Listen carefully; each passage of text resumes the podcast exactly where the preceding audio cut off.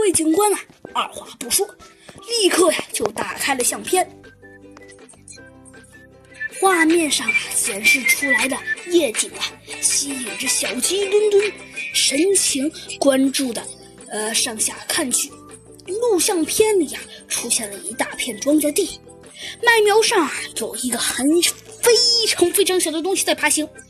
那些小东西啊爬过叶面上，出现了一道道白斑。很显然，麦苗的叶绿素被吃掉了。小鸡墩墩啊，定睛一看，那摇麦苗的不正是蜗牛小姐和和和她的兄弟姐妹们吗？这时啊，画面上突然出现了一盏盏小灯，小灯啊所落之处，都落下来了一个飞来将。那些飞来将啊，有用自己的长枪，口气刺入蜗牛小姐妹的身体里。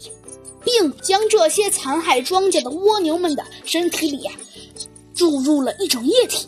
顷刻间，那些蜗牛啊化成了水，只剩下一个空空的躯壳了。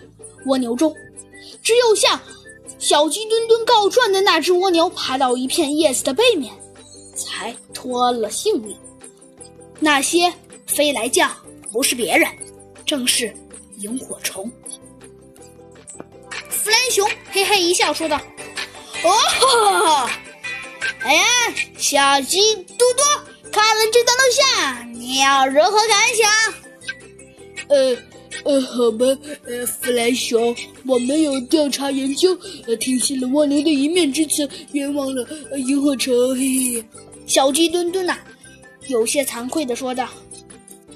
哦，对了，呃，弗兰熊，你是怎么知道萤火虫是被冤枉的呢？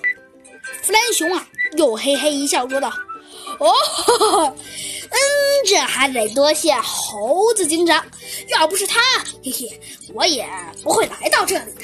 不过嘛，哼，我告诉你，呃，作为一个出席的警员，啊，需要具有各种知识，其中嘛，包括昆虫知识啊。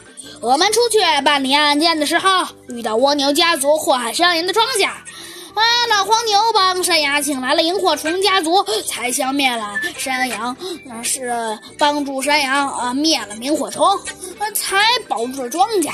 我让摄影师把萤火虫啊灭蜗牛的情景都录下来了。这时啊，大牢里又传来了萤火虫的哀嚎：“哎呀，不是我真冤！”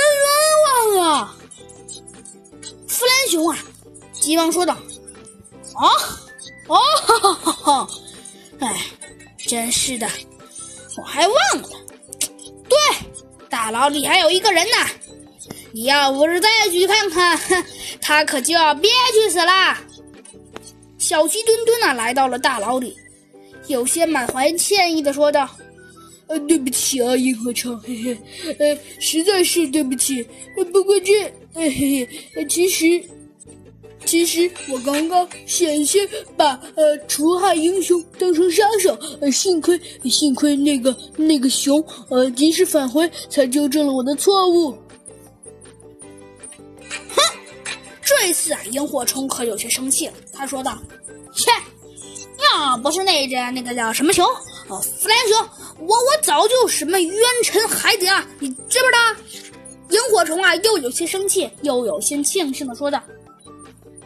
就在这时啊，弗兰熊虽然比较喜欢搞恶作剧，但是这时啊却镇静了起来。他说道：“哎呀，好了好了，不打不相识嘛。再说了，小鸡墩墩也不是有意的。”萤火虫对小鸡墩墩说道：“哎，算了，这次就先不怪你了。只要你以后别再冤枉人，还是能够成为呃成为一个真正的警察的。”说着呀。萤火虫就飞走了。好了，这集故事就到此结束了。终于啊，小鸡墩墩啊，在弗兰熊的帮助下呀，抓住了真正的犯人。没错，真正的犯人竟然是蜗牛啊，小姐。那么这一集的故事就到此结束了，我们下集再见吧，拜拜。